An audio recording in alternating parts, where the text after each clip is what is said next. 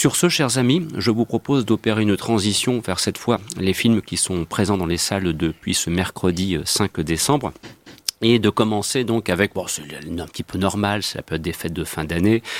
Qui dit période des fêtes de fin d'année sous-entend film d'animation, et donc de convoquer euh, ce qui est l'une des figures emblématiques de notre beau pays qu'est la France, malgré toutes ses difficultés, en l'occurrence Astérix, c'était plutôt une bonne idée. Et donc le voici de retour dans un long métrage que l'on doit notamment à Alexandre Astier et Louis Clichy. Ce long métrage s'intitule Astérix, le secret de la potion magique, et euh, comme je le fais depuis le début de cette émission, de citer des personnes qui écrivent dans les colonnes du quotidien du cinéma et qui se risquent donc à dire que ce nouvel Astérix, euh, bah, c'est pas terrible. Ah ouais. Voilà. Oh là là Stop, Ah, stop, stop, stop. possible. Stop. Laissez-moi vous Par annoncer. Euh, Laissez-moi, par Benelos, laissez-moi s'il vous plaît. Bah oui, ça, oui. Laissez-moi s'il vous plaît la phrase d'introduction que l'on doit à François Bourg. Euh, François, à mon avis, heureusement que t'étais pas là, t'aurais pas été très populaire aujourd'hui. Il est fou ce François. Et donc François conclut sa critique de la façon suivante. Ce secret de la potion magique ne dure qu'une heure et demie. Tel un sanglier chassé par Obélix, il s'essouffle. Les bons ingrédients sont là. Toutefois, une bonne potion doit mijoter davantage pour être vraiment magique. Alors, chers amis, nous avons là un point de départ. Et le pauvre ne pourra pas venir défendre son sanglier, si j'ose dire, parce que autour de la table, c'est le banquet pour euh, les triper. Non, mais... Alors, vous avez aimé en tout cas. Ah ouais, non, Ouais, c'est ouais, vraiment. enfin, c'est génial, quoi. T'as 5 ans quand tu regardes euh, Astérix et le ça. secret de la potion magique. Alors, moi, je- ce que je comprends pas, c'est le côté il s'essouffle, parce que le film, c'est un putain de crescendo qui va de, de plus en plus vite. D'ailleurs, si tu- à mon avis, si tu passes du premier dessin animé Astérix le Gaulois de 1900 de- des années 60 à celui-là, il y a moyen de se faire une rupture d'anévrisme tellement le rythme n'a plus rien à voir. C'est référence sur référence, gag sur gag, euh, et puis surtout, il y a. des, des, des, des, sacrées inventions visuelles. Enfin, maintenant, on est, on est plus euh, dans, le, dans le Astérix euh, un peu vieillot que t'avais. Tu vois, ça repasse tout le temps à Noël. Ouais. Faut quand même dire que ça a quand même sacrément vieilli. Mm. Et les Astérix, ils ont jamais brillé par leur inv- inventivité visuelle ni par le- la splendeur de, de leur animation. Mais là, depuis euh, Oh. qu'Alexandre Astier a repris les, les manettes, le, le dernier c'était le domaine des dieux et maintenant celui-là. Enfin, quand même, ça explose tes mirettes de façon Il y balèze, a un travail sur la lumière qui est Ouais, fou. les couleurs, elles sont, elles sont explosives, c'est vraiment magnifique à voir. Après, en termes de scénario, j'ai préféré le, le domaine des dieux Mm. parce que bon, tu peux pas tester face à Goscinny, quoi. Mais la vache, comment c'est super cool. Et puis c'est moderne, quoi. C'est super moderne. Ouais, La fin, c'est quand même hallucinant de se dire. euh, je suis toujours devant un Astérix là où... et vraiment c'est vraiment super euh, emmenez tous vos gamins voir ça parce que c'est vraiment super. Surtout de ton Ragnarok qui peut se rhabiller quand tu vois la fin. Christophe. Moi j'aime beaucoup parce que bon en plus euh, Alexandre Astier a eu quand même euh, la bonne idée cette fois-ci de ne pas adapter un album et de faire une euh, de faire un scénario une histoire originale. Il n'y a pas une contraction de quelques albums quand même? Non. non, il y a non, un petit non, peu non. le devin si on ça oui, rappelle t'as- le t'as- coup du menhir. Ouais, t'as un petit peu du coup du menhir, ça, ça, ça a quelques quelques influences du coup du menhir. mais l'histoire de, de, re- de repartir le concours des druides, c'est pas aussi la serpe d'or un non, petit peu non, non, non, non, non, C'est euh, c'est- tu retrouves la forêt et la, la- Voilà, et la- ouais. c'est tout. Ouais, les, Mais, les euh, druides, mais... mais euh, ce que j'aime aussi moi chez, chez Alexandre Astier, c'est cette, euh, c'est cette justement cette volonté de pas faire un casting vocal euh, condescendant de de, de, de, de promo. on n'est pas dans Spider-Man. euh, voilà, voilà, exactement. C'est moi j'aime beaucoup parce que bon, moi pour moi Astier c'est quelqu'un qui travaille énormément avec en famille. Euh, il, est- il y a énormément de gens qui sont dans euh, dans Camelot.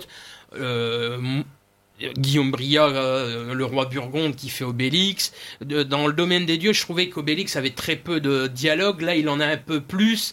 Et j'ai retrouvé, euh, j'ai j'ai- ce que j'ai beaucoup aimé, c'est que Guillaume Bria arrive à presque reproduire des intonations de Pierre Tornade. Exactement, c'est ce que Et, j'allais euh, dire. Et il y a, y a ça qui est très drôle, mais il y a, y a- il y a- il y a plein d'autres choses. Et c'est Euh, Christian Clavier qui fait. c'est Christian Ouais, alors au début ça fait un peu ouais, ça fait un peu peur. Parce ce que ça, c'est. euh, Tu, tu oui. parles de promo condescend. Promo, Oui, mais là. c'est euh, logique, c'est l'acteur que tu penses quand tu penses d'Astérix. quoi. Je t'assure que moi, ça me faisait énormément Mhm. peur. Je redoutais, je redoutais ça euh, fortement.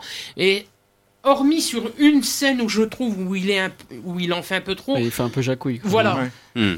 Il y a une scène où il en fait un peu trop. Après, le reste, sur le reste du film, il est quand même relativement euh, discret. Ouais, Mais c'est c'est- clavier mais en voilà, version quoi, petit, euh. Il y a, il y a- il y a tellement de monde.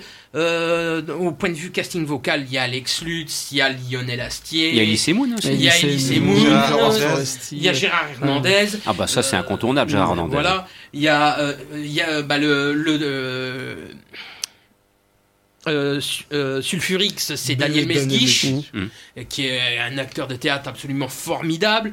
Il y a beaucoup de gens, euh, il y a beaucoup Des fois, de gens ils font juste un clin d'œil, quoi. Parce que bah, Florence euh, Foresti, elle doit avoir 5 répliques dans le Oui, film. mais justement, moi, ce que j'ai C'est beaucoup chouette, aimé, c'est que Florence Foresti, c'est pareil, c'est pareil que Guillaume Bria, elle arrive presque à se caler sur la voix de bonne mine que faisait Marianne Chazelle dans les années 90. T'as t'as- l'impression que c'est la, euh, c'est toujours le même, mais un, peu plus vieillissant. Et euh, moi, j'ai beaucoup aimé, même si on l'entend très peu, c'est Jacques Chambon qui fait Merlin dans Camelot, qui fait le, le, le druide euh, qui, qui est le, le, le- le comparse d'Alex Lutz. Ouais. Il est, moi, je le trouve exceptionnel, mais franchement, c'est vraiment très très bien fait. Alors, encore un rapide mot parce que je vois que le temps tourne et je n'oublie pas qu'après nous avons encore Sauver ou Périr, nous avons encore Pupille, nous avons encore Leto. Hein J'essaye de penser à tout le monde autour de la se resserrent Ah, C'est Même pas moi, vrai. j'ai pas osé. Non, non. Et tu sais quoi J'y pensais depuis tout à l'heure, puis je me suis dit non, je vais pas oser faire un truc pareil. Ne fût-ce que par respect pour Victor qui va venir défendre ce film de rock russe des années 80. J'oubliais qu'autour de la table, il y avait David Marmignon, avec toutes nos excuses. Voilà. Sur ce, Il est tellement fier de sa blague. Ah, non, mais- J'anime au bar mitzvah, elle, elle- elle- elle à la était salle bien- des fêtes. de- elle, est tombée bien à propos en plus de ça. Victor, s'il te plaît, sur ouais. Astérix. Alors ouais, alors Astérix, moi j'ai euh, j'ai vraiment eu l'impression en allant revoir ce nouveau Astérix de retomber en enfance quand je regardais sur M6 le matin pendant les fêtes de Noël euh, les toutes les autres adaptations. C'est vraiment un pur kiff qui te fait euh, retrouver l'esprit d'Astérix en fait. Moi j'étais assez sceptique euh, euh, face au domaine des dieux qui je trouvais était bien foutu dans l'animation mais il y avait vraiment un côté en, termes de scénario qui était plus une, une compilation de, de sketchs en fait et qui, qui avait la structure me plaisait pas trop alors que là on a vraiment une aventure qui va crescendo et euh, c'est intelligent c'est drôle c'est super bien animé et ça fait vraiment plaisir de voir ça et C'est euh, qualité française, monsieur. et voilà c'est c'est un régal allez allez-y euh, en famille Donc euh, je vais juste euh, commencer par quelques réserves, comme ça on évacue ce qui ne m'a pas plu, c'est qu'on te vend une évolution. Qu'est-ce qu'il est chiant, On est vraiment possible. une évolution. film, François, tu es aidé. Il y a un côté sur la fin où cette évolution elle n'est pas totalement concrétisée, c'est genre mollo, on verra ça plus tard le futur et on va garder ça entre nous. Mais euh, il y a aussi le problème que les- des fois les gags étouffent trop les personnages. Je trouve que le personnage de Téléphérix ce jeune druide incarné par Alex Lutz qui se fait un peu étouffer par cette succession de gags mais c'est vraiment pour pinailler parce que à côté de ça j'adore beaucoup le enfin le fait que ce soit un vrai un vrai film sur panoramique. C'est vraiment lui le personnage principal. Il y a un vrai enrichissement autour de l'univers des druides. Il y a un côté mystique et badass de les voir manier la serpe comme des colts c'est extrêmement jouissif. Et en plus il y a un côté avec ces druides euh, branques, euh, ces mages euh, un peu un peu gauche et maladroits. Il y a un côté Merlin dans Camelot, donc euh, on retrouve la, la patte de Astier de ce point de vue-là. Le méchant, il rappelle, euh, il rappelle Prolix avec euh, son côté mystique, sa peau de bête, etc. Mais c'est une vraie réussite avec la voix, ch- avec la voix caverneuse et fraîche de, de Daniel Mesguich. Incroyable. de, de- rien de mes yeux. Tu me flattes. et pour conclure, C'est vrai que tu devrais doubler des méchants de dessins animés. Ah, tu me touches, tu me touches. Mais bon, pour conclure, c'est peut-être le meilleur truc du film, mais meilleure utilisation depuis longtemps de The You Spin Me Right Round de Dead or Alive. Oui, bah déjà de- d'avoir ça comme générique dans un Astérix, tu te dis, ah ouais, il a bien dépoussiéré le truc quand même. hein. Bien, vous l'aurez compris, en cette période des fêtes de fin d'année, bah, peut-être que vous avez donc, malgré quelques réserves exprimées autour de la table, le bon film d'animation à voir. pas le Disney cette année. Pourquoi il le balance en, il le balance en février, c'est ça? Euh, Je crois, alors s'ils le balancent euh, en février, c'est parce qu'ils veulent éviter la concurrence Ouais, de- c'est ça. des animaux fantastiques. Ralph, ça, le premier Les Mondes de. Ralph avait moyennement marché aussi à Noël.